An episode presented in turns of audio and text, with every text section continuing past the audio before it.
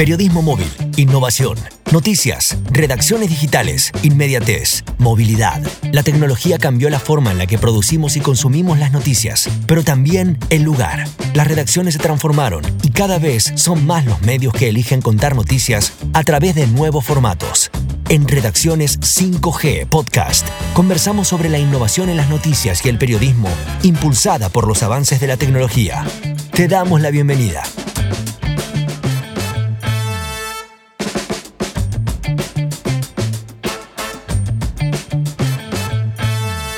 Bienvenidos y bienvenidas a un nuevo capítulo de Redacciones 5G Podcast. Mi nombre es Eduardo Aguirre y como siempre estoy junto a Irina Sternik.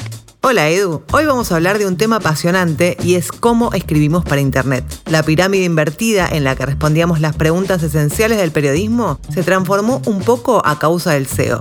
SEO significa Search Engine Optimization, optimización para motores de búsqueda, y es el que fue transformando la manera de titular de los medios digitales para posicionarse en Internet.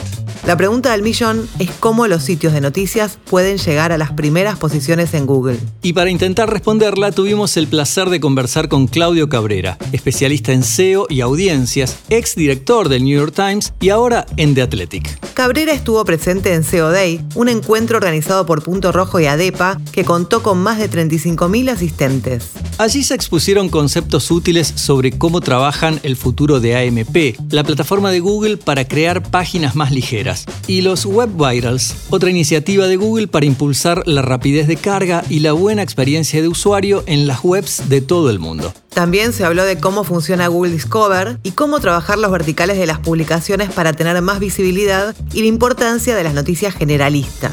Se habló mucho de contenido evergreen, es decir, aquellas notas atemporales que se mantienen vigentes mucho tiempo después de su publicación. En síntesis, Claudio Cabrera expuso toda su experiencia y dialogó con nosotros. El puntapié inicial fue el testimonio de él. ¿Por qué los periodistas lo odian cuando llega a una redacción? Bueno, eh, yo pienso que yo pienso que históricamente, eh, bueno, no voy a decir que, que te odian, pero tú sabes, un cambio para cualquier persona. Entonces, cuando hay alguien que viene de otra marca y quiere hacer algo, quiere cambiar ciertas cosas que han pasado ahí, siempre va a haber personas que tienen como temor de eso, no tan alegre con ese cambio. Y mayormente cuando periodistas, editores piensan en SEO, eh, no tienen la mejor idea de SEO, right? Y eso puede ser culpa de SEOs y eso puede ser culpa de redacciones. ¿Cuál es una mala idea de SEO y cuál es la correcta? Bueno, depende, porque yo pienso que hay mucha gente que tienen, um, hay muchos SEOs que tienen, tú sabes, eh, una calidad de editorial, que entienden editorial. Yo era periodista antes, entonces se, se me hace más fácil comunicarme con un reportero en una manera que hay SEOs que tal vez son más eh, de datos y solamente piensan en datos y hacen recomendaciones así sin pensar en el periodismo o la historia o la línea de cobertura. Entonces, yo pienso que no significa que es que cada SEO que trabaja en, en un medio tiene que ser un, tú sabes, un master reportero, pero tener una idea y entender que la única manera de lograr es tener una relación y una comunicación buena con los reporteros.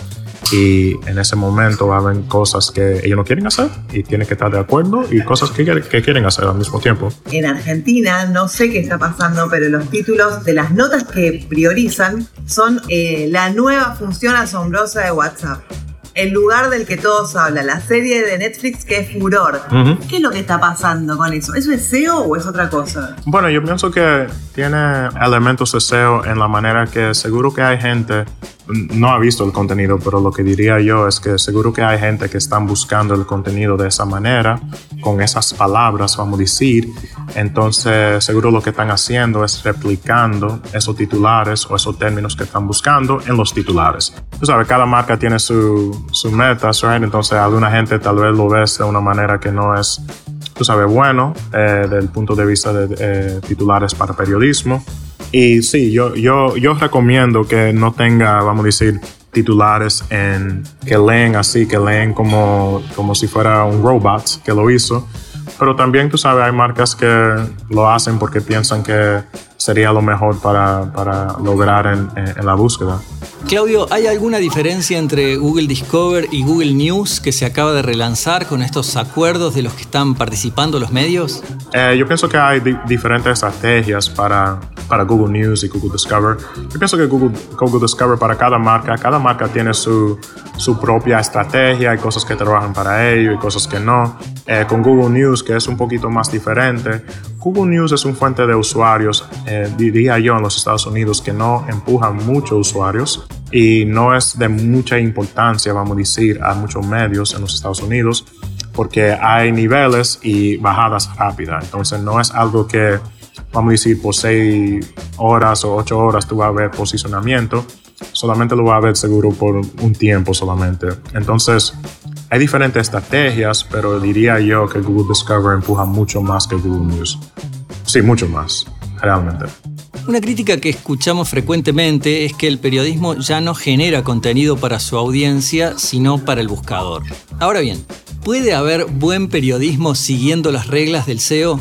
Oh, sí, claro, claro. Y yo pienso que eso tiene que ser una colaboración entre los reporteros y SEO. Tú sabes, hay mucho hay muchos CEOs que yo conozco que trabajan en marcas aquí en Argentina, en España, en Colombia, que lo hacen muy bien en una manera que la redacción lo acepta y, entiende el valor de SEO sin sentirse que, está, que se está metiendo demasiado en el periodismo. Entonces para mí yo pienso que sí, se puede, se puede hacer y el futuro para SEO y periodismo va a crecer mucho más y realmente depende en la marca eh, cómo va a crecer, si va a crecer de una manera donde hay gente que piensa que no es periodismo y seguro que van a ver marcas que, que lo están haciendo de una manera donde pueden quedarse con esa calidad que tenían antes también. ¿Cuáles serían, para resumir, las mejores prácticas hoy 2022 de SEO en el periodismo? Bueno, para mí yo pienso que, número uno, tener una redacción que acepta SEO, right? Eso, eso tal vez no es un un exact tip, pero es importante tener una redacción que pueda entender por qué ellos ganaron un evento, por qué pidieron un evento, qué hicieron bien, qué hicieron mal, qué deben de mejorar. Eso para mí va a ser lo más importante. Después del lado técnico, tener una página que para Google estás en, en una buena posición, vamos a decir, eh, que Google lo puede ver y puede decir, bueno, eh, el tiempo de, eh, de carga para, para, esta página no es, no es mucho, no tiene demasiado eh, anuncios.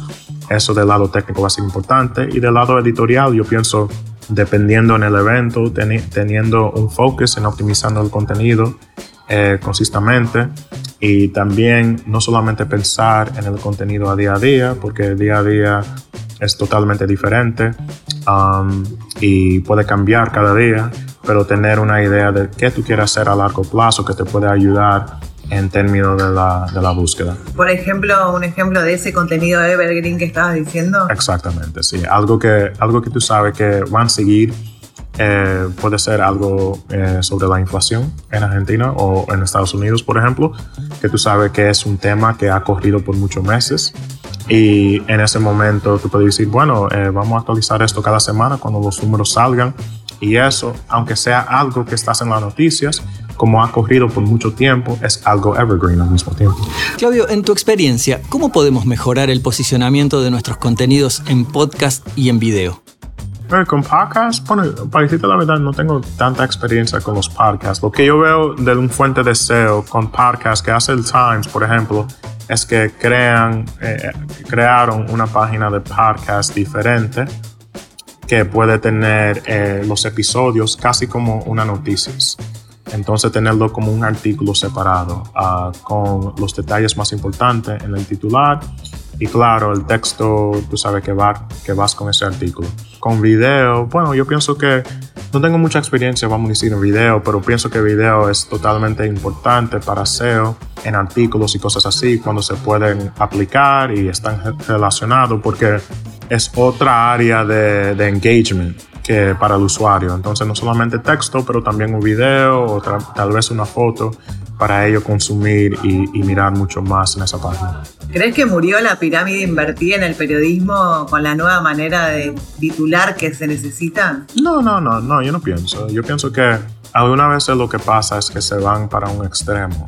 Entonces, si, si SEO es la, la cosa de moda o cualquier cosa, quieren hacer cada titular para SEO, pero por ejemplo, yo conozco muchas marcas que, aunque haciendo un titular es importante, no cambian de la manera que cambian muchas marcas con los titulares para, para posicionarse. Yo, yo pienso que tú te puedes posicionar con un titular que es eh, totalmente engaging y tal vez no tiene todas las reglas de SEO, pero es algo que todavía tiene los términos, pero lee en una manera que, que, se siente como, una, como un titular periodístico. Según tu mirada, entonces, no hay mucha diferencia entre lo que piden las audiencias y lo que requiere el buscador.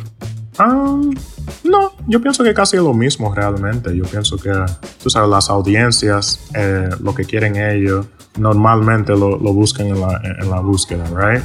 Uh, so yo pienso que no hay, no hay tan diferencia entre, entre los dos. Yo pienso que los dos realmente son, son están juntos casi. Y por último, estuve leyendo tu recorrido periodístico. Uh -huh. ¿Cuándo le empezaste a tomar el gustito a ser especialista en SEO? Bueno, yo comencé, yo gradué en 2008, era periodista antes de eso en, el, en la universidad y yo comencé a hacer SEO en 2011 y en, dos, eh, y en 2011 eh, estaba editando contenido, pero en ese momento yo como no le perdí el amor al periodismo, porque todavía lo tengo, pero perdí el amor a ser reportero.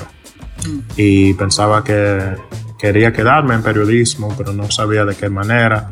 Y había una persona que estaba haciendo SEO en la compañía en que yo trabajaba en ese tiempo y ahí mismo me enseñó, tú sabes, las claves de SEO y lo importante y, tú sabes, me tomó tiempo y experiencia para entenderlo y comunicarme de una manera que, que, los reporteros y editores me van a escuchar. Pero sí, fueron, fueron 10 años y trabajé en marcas pequeñas, marcas grandes. Y, y, aquí estamos. Parte de tu tarea, intuyo, es estar informado sobre los cambios en el algoritmo del buscador y en cómo va a impactar en tu trabajo, ¿verdad? Yo diría que sí, se tiene que, se tiene que quedar informado, pero la mayoría del tiempo cuando hay un cambio de algoritmo pasa ca casi cada, cada tres o cuatro meses. Entonces hay un tiempo, tú sabes, donde tú no tienes que eh, enfocarte en eso, pero realmente eh, tener un focus en, lo, en los datos que tú tienes y tal vez si hay cambios que tú has hecho en la página que pueda afectar la visibilidad que tú tienes en Google. ¿Y qué es lo más importante para ser un especialista en SEO? ¿Tener percepción, experiencia o saber del mercado? Bueno, yo pienso que te, tiene que tener, bueno, depende, porque hay SEO técnicos y hay SEO editoriales y hay, y, y hay los dos, right? Yo pienso Perdón, lo más importante va a ser, um, si eres SEO editorial como yo, tener una manera de comunicarse que es eh, positiva y, y o sea, colaboración, pero eh, también al mismo tiempo entender lo que están haciendo los competidores, lo que están haciendo mejor, lo que han cambiado y compararlo con lo que tú estás, eh, estás haciendo y lo que tú puedes cambiar también o mejorar, vamos a decir. Bueno, muchas gracias. No, gracias a ti. Gracias a ti. Muy interesante todo lo conversado. Me gustaría terminar este episodio compilando los consejos principales que dio Cabrera durante la entrevista y exposición. Por ejemplo, si una página tuya no llega a Google en menos de 5 minutos, va a ser difícil que lo haga luego. Que el titular esté presente en las primeras cuatro palabras. La URL es importante y la descripción también. Y más allá de que un artículo esté finalizado, siempre puede modificarse o actualizarse posteriormente. También mirar la audiencia. Un gran tip es buscar en el sitio Answer the Public las preguntas que se hace la audiencia y responderlas en forma de artículos evergreen. Esperamos haber respondido a algunas de las preguntas fundamentales de un tema tan importante para los medios como es SEO. Y por supuesto, quedamos abiertos a comentarios para enriquecer este aprendizaje. Muchas gracias por acompañarnos y los invitamos a dejarnos sus comentarios en nuestras redes. Nos encuentran como Redacciones 5G en Instagram y Twitter y en el correo contacto redacciones5g gmail.com. Nos reencontramos muy pronto.